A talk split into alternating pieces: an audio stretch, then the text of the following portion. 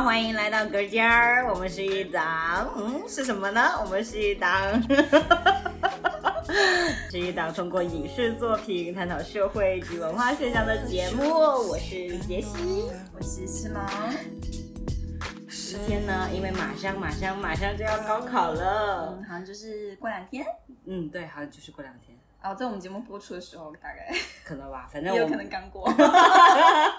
我们就是想来聊一下高考，以及我们师萌最近自己拍了一个自己的片子，也算是处女作吧，大概就是一个小短片。所以我们会分为两个部分，前面部分呢，我们就会聊高考。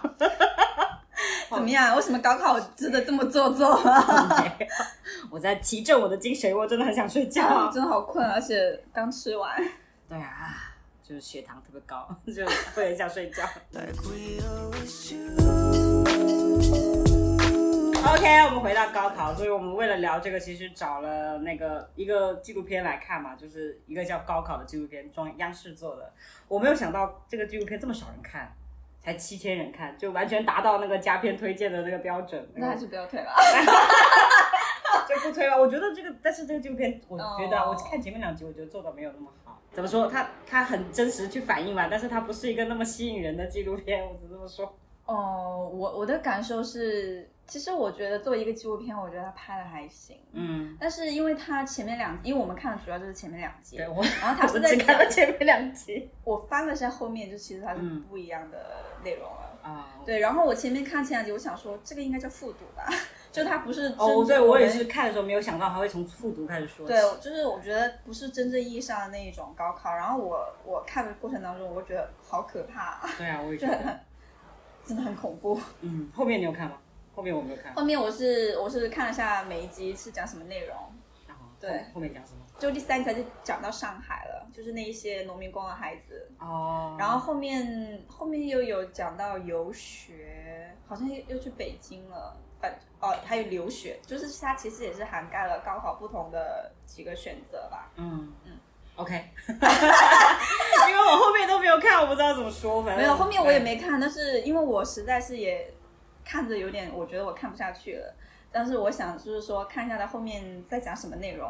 就每一个我就是只是用了一分钟的时间去点开它是什么内容，来看一下，就大概知道一下。就是它就是这个纪录片就讲了高考的各个方面。哦，这一集是农民工孩子的就是高考问题，然后呃下下一集是什么留学的问题，然后再下一集是一个呃就是北京市的一个什么样，就是好像是有讲到一个老师带着这些人去游学。但是他他们最后有没有高考，我也不知道。你知道北京就是前段时间有一个很很红的那个就那个那个帖子嘛，嗯，他们就是说其实北京有一所高中是几乎都是能进最好的大学的，就是进北京最好的大学。然后大家就说，然后就有另外一个人发帖子回说，你们这些有特权的人，就是在这些在我们这些没有特权人面前，应该适当学会不要说话。对，适当学会不要去炫耀，然后就有另外一个人发了一个帖子，说说什么什么，你们怎么只看到我们拥有特权，没有看到我们也努力呢？然后我就我看到那那句话，就非常非常什么呃，说到这里，我的高傲已经尽数展现了，那个就是最近很很红的一一句话。这个我我没有关注啊，但是确实是嗯。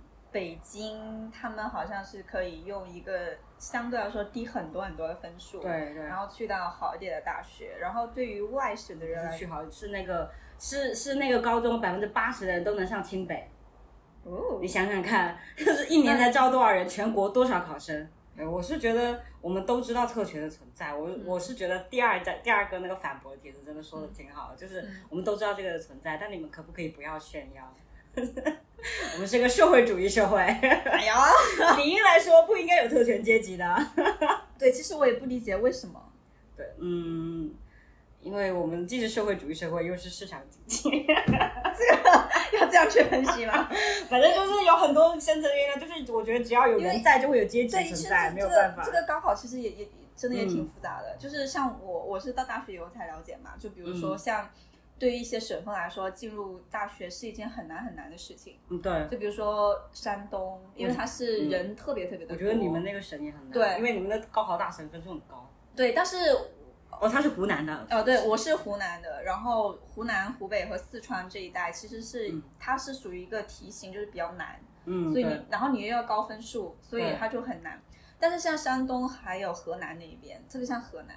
人口巨多，但是他们的学校太就是好的学校太少了。嗯，河南到现在好像还没有，可能没有一所二幺幺吧。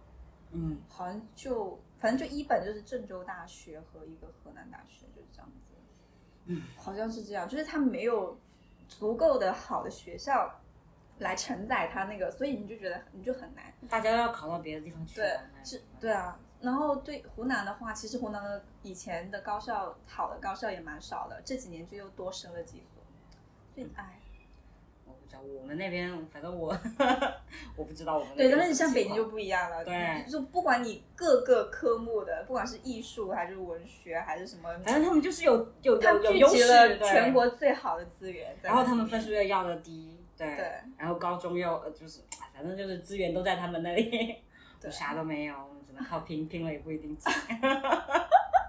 对，但是看了这个片子以后，就是他因为他们复读嘛，我我我第一个我觉得很恐怖，第二我还是觉得自己还蛮幸运的，因为我可能我是应届啊，就是你反正我们都是应届嘛，所以我们没有去吃过那种复读生的苦。对我我这段我就觉得很很那个，就是让他们在全班面前念说什么作为曾曾经的高考失败者，我觉得从一开始就很恐怖，一开始就是。什么什么 delight delight 什么 delight delight delight，一直到现在到现在就，然后觉得我的天呐，我就是怎么会这样？对我我说，因为我们两个都是没有在，就是我不知道你了，我是真的没有认真学习的那种人。哦，其实我我有努力过，是在我初中的时候，因为因为我我的学习经历比较复杂了，因为我可能是在我初初就是属于插班生嘛，突然从一个就是乡下的学校去到城里面上学，然后他们的英文水平啊，各个就是那种。就是那种学习水平都比我高，嗯，所以那个时候我就要不得不努力，因为我的成绩是关系到我收费的问题，嗯，就是你可能少一分就多两百块钱，而且他不是说就是两百块钱哦，他就是一档一档分，分五个档，所以我那两年就特别努力，然后就觉得很累，然后到了高中就像别人上大学一样，就说我不要这么努力了，所以我高中是很放肆的。但是你考了多少分？四百四十一分。不过是艺术生嘛，就是 就是。对，其实对，确实这个东西呢，没有，我觉得是没有绝对公平的啦。嗯。就是特别是比如说，很多人会觉得，就像我大学的时候遇到一个事情，就是有一个我的老乡，别人就是给我介绍啊，就是说你可以认识一下老乡。他加了我 QQ，然后他问我说你是哪个学院的？我说我是电影学院的。他就在哦，他就回了我一句哦，艺术生啊，就再也没说话。就是就是你你会。就像他们也会觉得说我是花了什么六百多分啊，什么六七百分进来的，然后你就你可能就是什么四百多分，然后就进来了，然后他就会。是看的面不一样啊。对，但是我确实是在我的大学受到了这样的歧视。他再也没有跟我讲过话，就可能也不是歧视，你，他只是觉得不服气吧。就是我，你看，他回了我一个，就很多人就是一边学一边哭的那种，不是复读的，都一边学一边哭，学的那么那么那个。我知道。对啊，就大家都觉得你你到底是怎么回事？我知道，而且确实是当时我一起学专业的人，他们其实的文化分考的都比我高，但是他们可能最后就是有一些可能没有去到理想的大学，有一些可能就就落榜这样子。这个东西我也不好讲，有什么不好讲？没有，我只是觉得，他真的就是可能跟很多方面有原因啦，因为每个学校都有他自己的招生政策嘛，对吧？我我就是我觉得我算幸运的那一类，因为我整个高中三年我都没有真的努力过，而且我都是想着怎么样减轻自己的负担，怎么样逃避这个考试。对，然后就会也会有点小传奇，是别人会来问我的学习方法，因为我在高考之前的成绩都还不错。那那为什么高考了？我高考的前一天晚上有个，我当时暗恋一个人，然后 我朋友跟我说，高考的前一天晚上他约我，他说我们去喝杯奶茶吧，我说好，然后我以为只是单纯的喝杯奶茶，然后他就跟我说，他说那个谁谁要去英国留学了，你都不打算告诉他你喜欢他吗？然后我想说我的暗恋被人发现了。就是很紧张，然后后面会被发现，对啊，他到处说。没有，我没有跟任何人说。然后他看出来了，他是我最好的朋友。哦。后来，然后就他就跟我讲他这个消息之后，我就睡不着，我就整个高考我就不知道我在干什么。所以我后来查成绩的时候，就是其实我是有心理准备的，肯定考得不好，因为我都不知道考了什么。嗯。但是我舅舅因为他一直觉得我成绩好像还不错嘛，就是我整个高中我是没有低过五百分以下的。啊。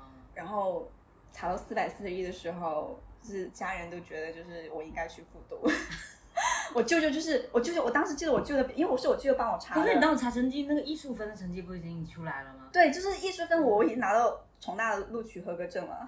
对，那为什么要复读？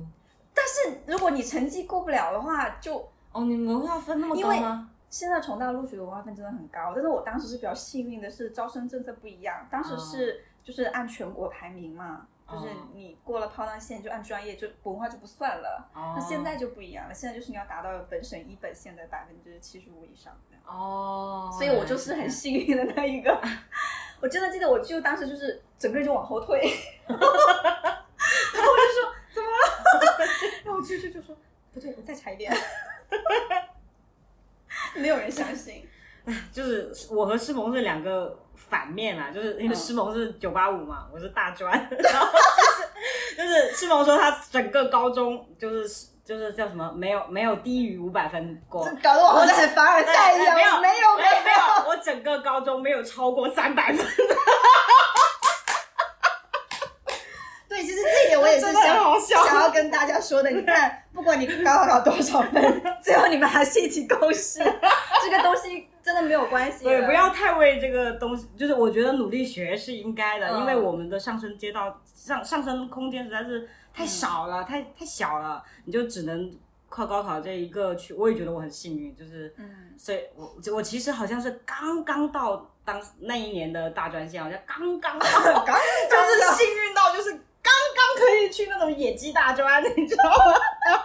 你 要这样说你的学校吗？是，他真的是野鸡。因为我我我当时不，因为我跟杰西就是最开始是以工作认识的，嗯，然后他说他是就是一个外语学院的时候，哇，我那个时候其实是心里面是。就是觉得哇，那学校肯定很好。就是 你知道外语学院嘛，你会觉得他的外语肯定很好，那种 没有，没有。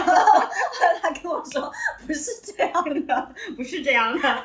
我们那个就是个赚钱的学校。所以我觉得这些赚钱学校取名字真的很会。对呀，对呀，对呀。而且我们的那个缩写跟广西大学外国语学院缩写是一样的，我们也叫广外，人家也叫广外。然后，然后我们我只想说啊，然后我就说我广外的，然后说啊你是广西大学的，我说不是。对呀，你这么说肯定就，而且可能还会以为什么是广州外国语大学。对对对，就是我那时候在在去广州，呃，刚好在去广州工作，然后人家问我是哪里，我就习惯性说广外嘛。他说，哎，我也是广外的。我说我跟你不是同一个广外，你是跟他就是跟你是同一个广外。没有，人家是广州外语外贸大学那个二本学校。然后我说我说不是，我是广西外国语学院。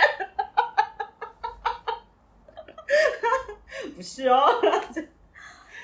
对，然后我是觉得我们可能，我我觉得啦，就是其实其实还是有差别的。比如说，就是我们毕业出来以后，我是拿四千嘛，然后你毕业出来就拿一万呐，怎么能一样呢？我也是靠努力慢慢把工资涨上来。对，有一些有一些企业，它最开始的时候其实是真的是按学历来那个那个，嗯，就像我我我以前我。我我同学嘛，就是我本班的同学和我一个就是我高中同学，他是海大的，海大的海南大学，对，哦，对，他是就是他是属于一本嘛，但是可能我们学校的就是那个分可能更，哎，就是就像你说是九八五，他们在同一家公司，就是在广州的一家公司，然后我同我就是高中同学，就海大那个是拿两千多的底薪，嗯，然后我本班的同学好像是四千多的底薪。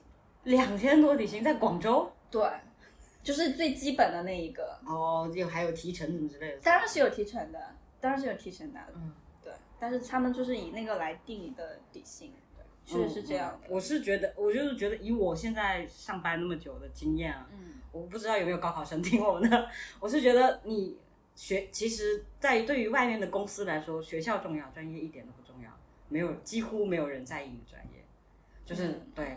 然后就是我我，所以我想说的是，如果你有有可以选的话，就选自己喜欢的去读就好了，不要管别人说什么。哎呀，这个没有前景啊，那个要怎么样怎么样，就选你喜欢的，别人公司根本不在意。其实我一开始去考这个专业的时候，我并不是觉得我以后会从事这个行业。你要不要介绍一下你考什么专业？不然别人怎么会知道呢？啊，我考的是广播电视编导专业，就是当年很热门的一个专业，大家都是万里挑一进到学校的。对啊，我们老师这么跟我们说。对啊，毕竟九八五嘛。没有啦，因为就是学校招人比较少嘛，报名人比较多。OK，继续。对，然后因为我在之前一直认为我是喜欢跳舞的，嗯，所以我就，对啊，就没有就被家家人劝下来。就对，就是我爸爸跟我分析了很多，就是如果我爱跳舞，然后以后我的工作可能就前景不好啊，怎么样的，说了很多。然后后来就。反正就就走上了这条路，走上了拍片子这条路，因为我刚开始是学专业啦。嗯，哦，我有时候觉得就是，我不知道别的国家的小孩，我觉得我们国家小孩真的太辛苦了。哦，我就是我在看这个片的时候，我我真的觉得真的好累哦。对啊，你你想看，如果我像像那种状态，就是。那种这么高压的状态，一学三年，我后面十年我可能不想学任何东西了。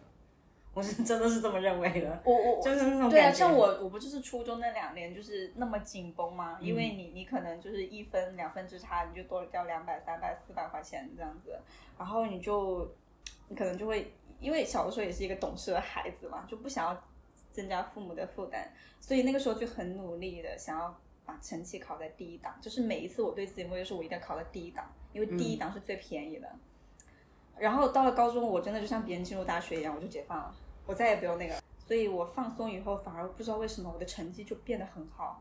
我不能说我是非常优秀那一类，嗯，但是我在一个普通班，我觉得我的成绩好像大部分时候可以维持在重点班的水平，嗯，我在我们班很多时候都拿第一名。就我爸爸，因为我爸爸初中去开家长会的时候，我这个人是无名无姓的，就是老师不会，或者找我爸爸来讲你女儿怎么样那一种。只是他到了高中去开家长会的时候，莫名其妙就是我是第一名，我爸就整个就很惊讶那一种。所以我是觉得，其实你你放松，你你放松下来，我不是说你要懒散啦，因为我有很多行为是不可取的嘛。对，就比如说我我是懒散，所以我从来没有超过八三百分。不是说我个人是觉得你一定要知道你你的能力在哪里。就是你你你心理承受能力以及你今天能做的事情是哪里，这个边界你不要超过，你不要让自己太疲惫。如果你疲惫的话，他肯定会适得其反，就跟我初中一样，我很努力，可是我的成绩就是一直的不好，就不知道为什么。嗯。然后比如说，如果今天老师布的作业太多，我就觉得我该做的事情没有做完，然后我就会跟课代表说我不交这个作业。我就直接会不交，然后课代表刚开始会很生气，就说那你跟老师讲啊，什么那种。然后我说我说我不要，反正我就不交，就就是就是这样。可是后面当我成绩就是在班上就是突然变得很好之后，大家就不管我了。哎呀，反正他怎么样，他都 那个没有。我是我真的是这样觉得，因为因为我我们班有一个同学，我记得他非常非常的努力，就是他打每天打着手电筒在被窝里面看书，因为我是技校嘛，住宿。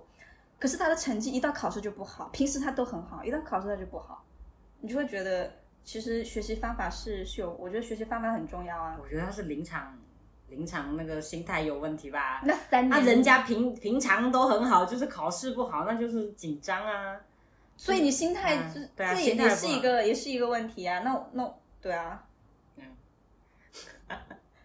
而且我我个人是这么觉得，我通过我高中三年的观察，其实就是那些成绩很好的学生，他们都不是那种就是很死的去努力的人，他们一定是懂得运动和放松的人。嗯，对，我觉得埋头在那里学也，因为因为我没有认真学过，我不知道，所以我没有办法分享这一部分的经验。对，就是因为我我高中的时候其实是有听过两个词嘛，一个是事倍。功半，一个是事半功倍，然后我就觉得我要做那个事半功倍的人，嗯，我是这样的，但但是我觉得我我高中其实我是一个很会学习的人呢，嗯，因为我会我会让我自己的学习很有效率，就是比如说我今天就是我要呃解决一个，比如说我上次考试是哪里不对，然后就把那个错题我就把它抄在我的笔记本上。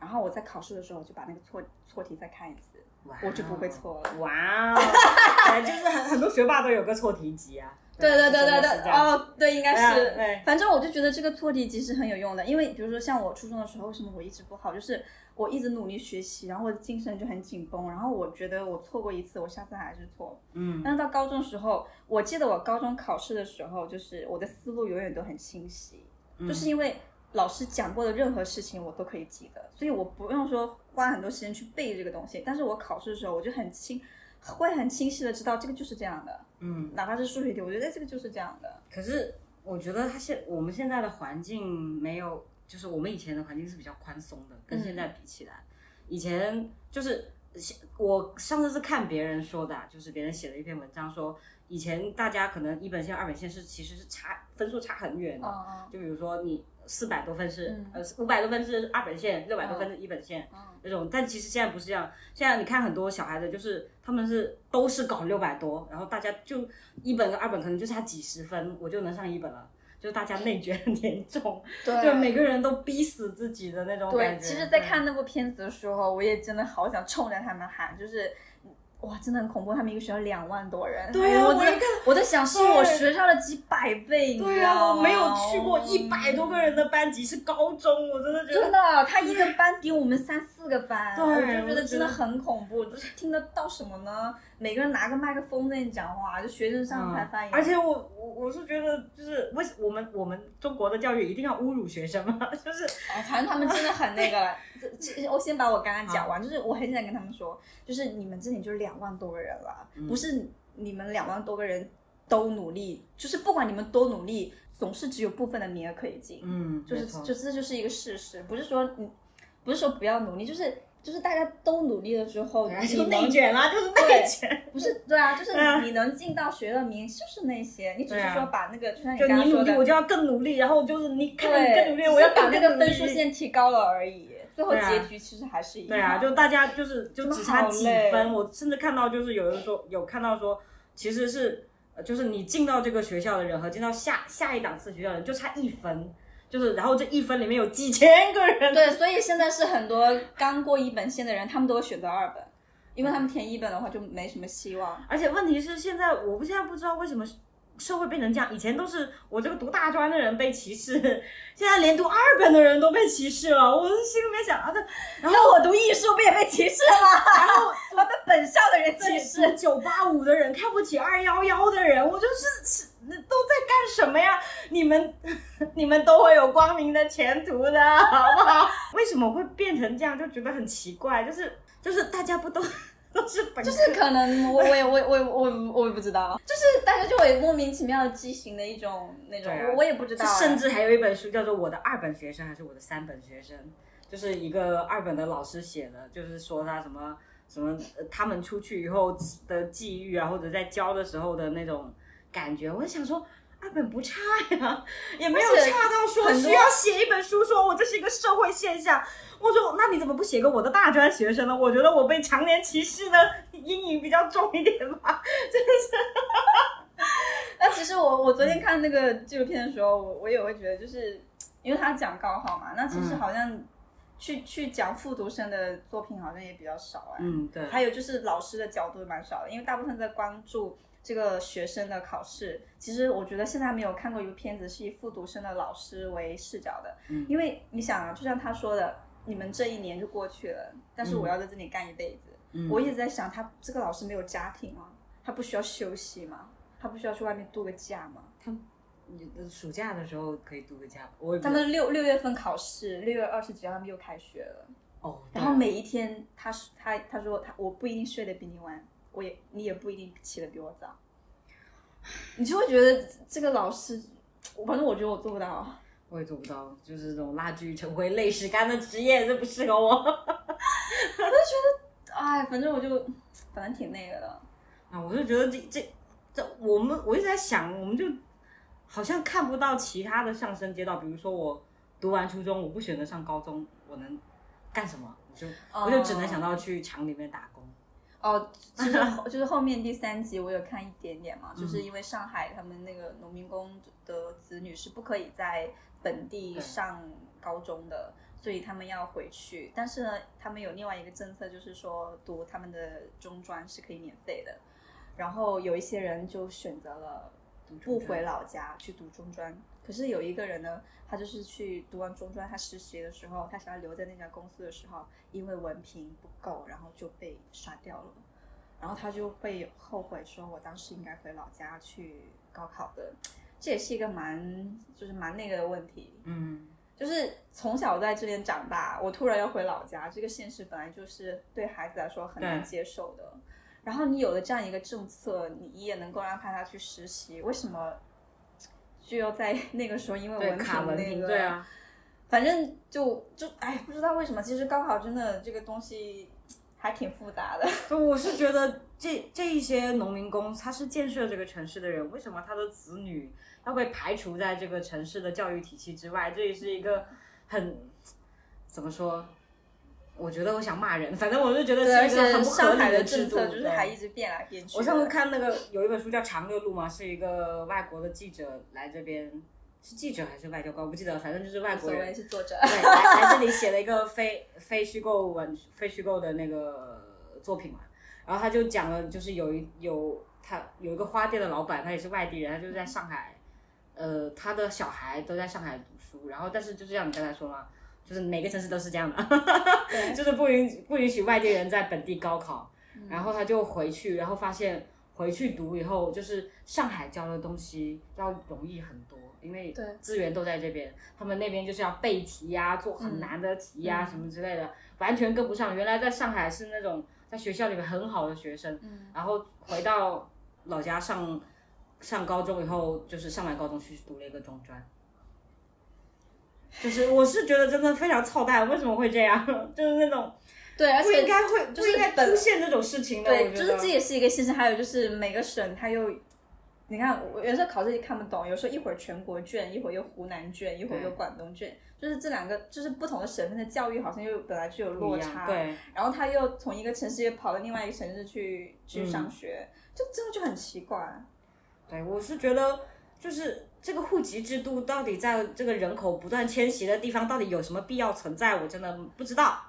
我不知道，我真的我找不到它的好处，就不要跟我说必要的恶。我觉得现在以现在这个人口迁徙的程度来说，根本就没有所谓必要的恶这个东西存在。呃，我觉得就是如果现在没有办法去改变，就比如说你这个户籍制度，但至少你可以去做一些政策，比如说我就是可以让他在这里读书。对。为什么他可以从小学上到初中，那高中为什么不可以上？可以上，不能考。没有，因为我当时看那个纪录片的时候，他们是不可以在那里上高中的，所以他们要在初二的时候就要回去。哦。因为初二、初三就还可以再学一下。哦，这样。对。就是反正我是觉得，就是反正方方面面。然后我大学的时候，我又可以回来读了，我又可以，就就就就觉得很奇怪，就觉得很奇怪。为什么我大学可以？就是随便选的哪个学校，那我高中的时候我就不可以，而且我家也在这边。你要说什么教育制度有限，什么教育什么有限，那那小学、初中为什么就不行啊？小学、初中现在学位也很紧啊，这怎么？对，而且按理来说是年级越低，其实资源是越紧张的。对啊，对，反正唉。反正我们节目出的时候，已经不需要我们去开导什么学习方法，大家都已经考完了，就哎，没有可能高二，他们即将升入高三。我觉得我们节目关注人数那么少，也没有这么没有啊。我觉得这个东西听众群，这个东西是循环往复的，就是有一天哪一天我们就被看见了，就会去听过往的节目。我们先说一下出社会以后，对，其实。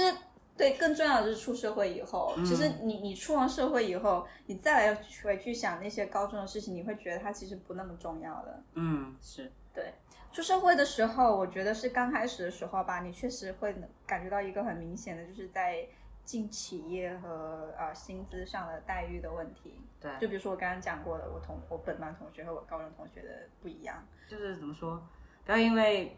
我觉得二本也很好了，不要因为二本对，因为其实这个东西 是比较，我觉得一开始的这个学历是很很很短暂的。对，因为我一我我那个时候就是在大四面试的时候，然后我就去有一家公司面试，他就说，就是我们为什么想要招一些就是重点大学的人，是因为呃比较能吃苦耐劳。不是，他说他说就是他说一个就是可能好的学校，他的老师可能会见过的，就是。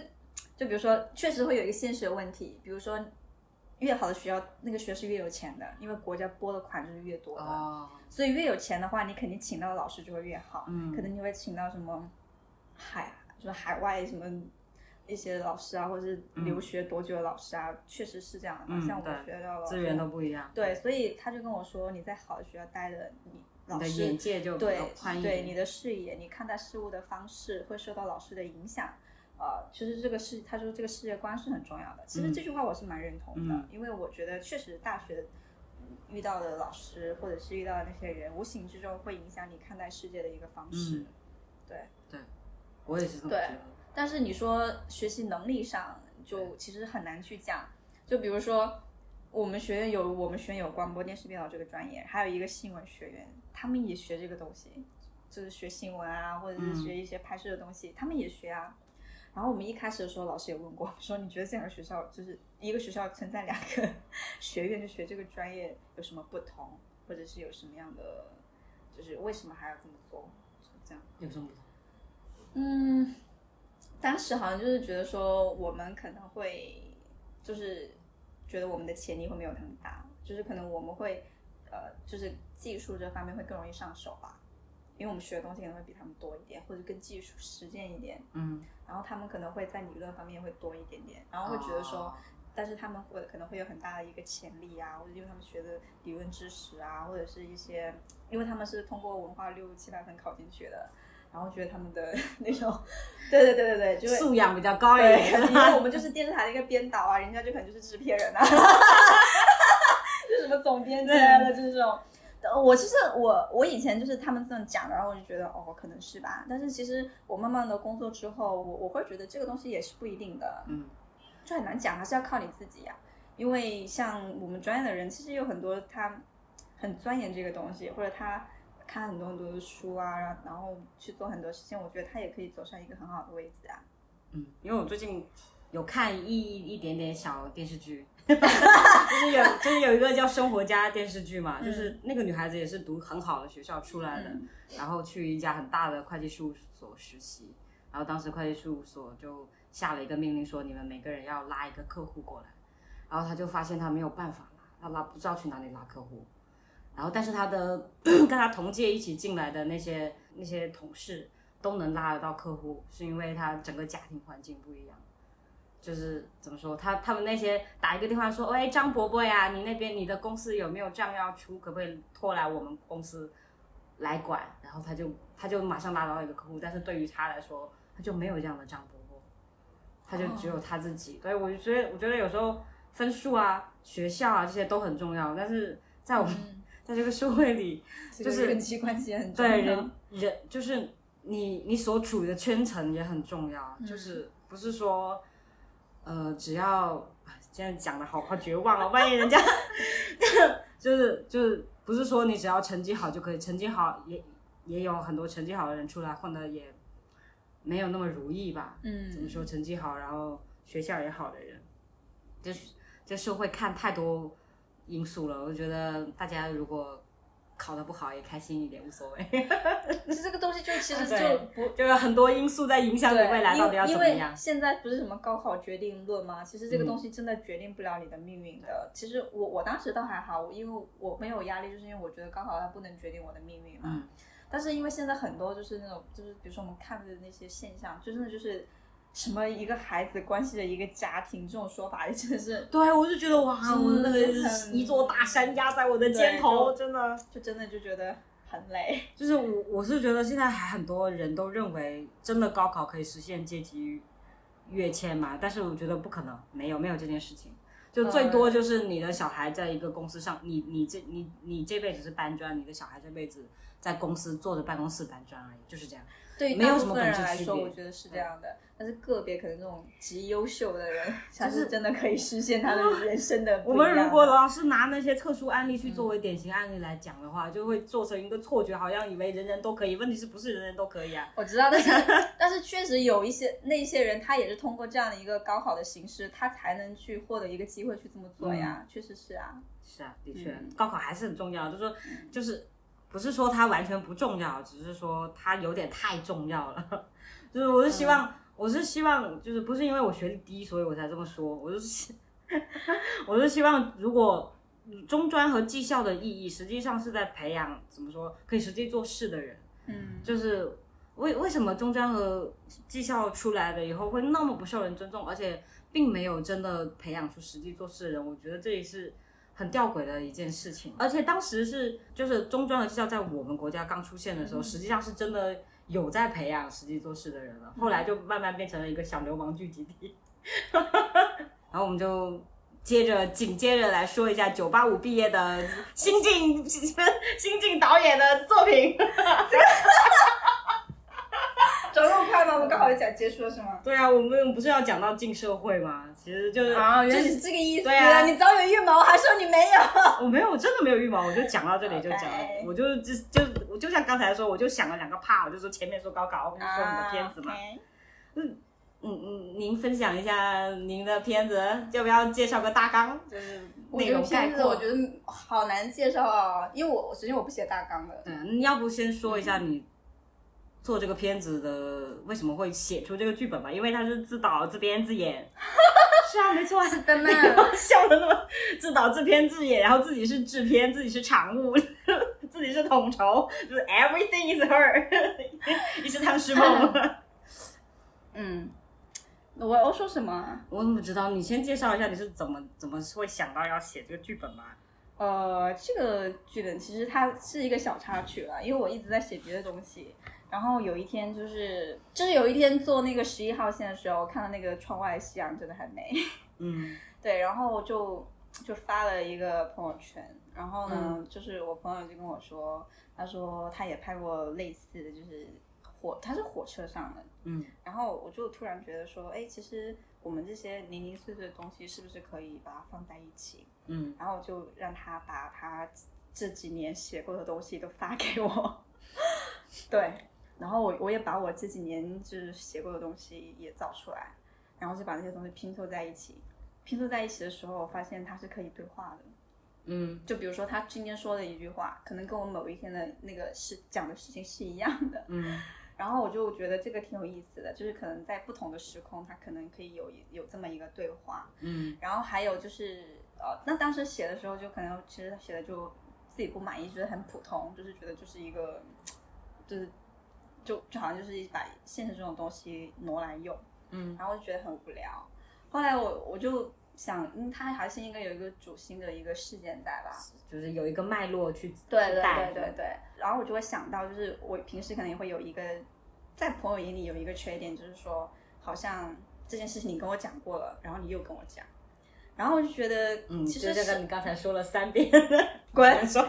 然后我就觉得，我们确实会在，我觉得不只是我啊，就是这是一种生活状态，就是你会在不同的时空、不同的场景去讲同一个事情。嗯，所以我就做了一个在非常多的场景里面，然后去讲一个事情，这这样的一个剧。但是又不能说我每次都讲重复的内容，所以我是通过不同的场景串起一个连续的一个事情。哦，对，就是它这个故事还是一个线线的故事，但是它是在不同的场景就比较跳跃的那一种，来来来讲这样一个故事。哦，然后还有一个点就是我安排就是有两个女生嘛，就是当然我我在片子里面没有出现他们的名字，我写剧本的时候其实是给他们每一个人有不同的名字的，但是我的在我心里面我是希望他们两个其实就是同一个人嘛，他们只是在两个就是三十岁和四十岁两个不同的。时空里面，然后在对话，但是他们又是在同样的场景里面，嗯，所以就是你也可能要去去去理解一下，因为有一些人他在看剧本的时候，他会觉得他能感觉得到，嗯嗯，对。我不知道，因为我没看过，他还没有给我看。我今天盛情邀请他来我家放映，他都没有。是吗？对呀，我那天不是说你不要不要来我家放，然后你现在放，你你现在有，哦，那等下录完再放嘛。我害羞嘛，就是单独跟一个人看你的作品，你也知道，我们跟你朋友两个人听我们节目，我都觉得很怪啊，那种感觉很奇怪啊。对啊，就是我，因为这个是是是怎么说，算师萌就是。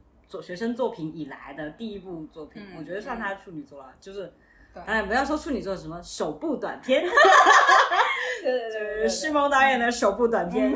我就想问一下，就是拍摄开心吗？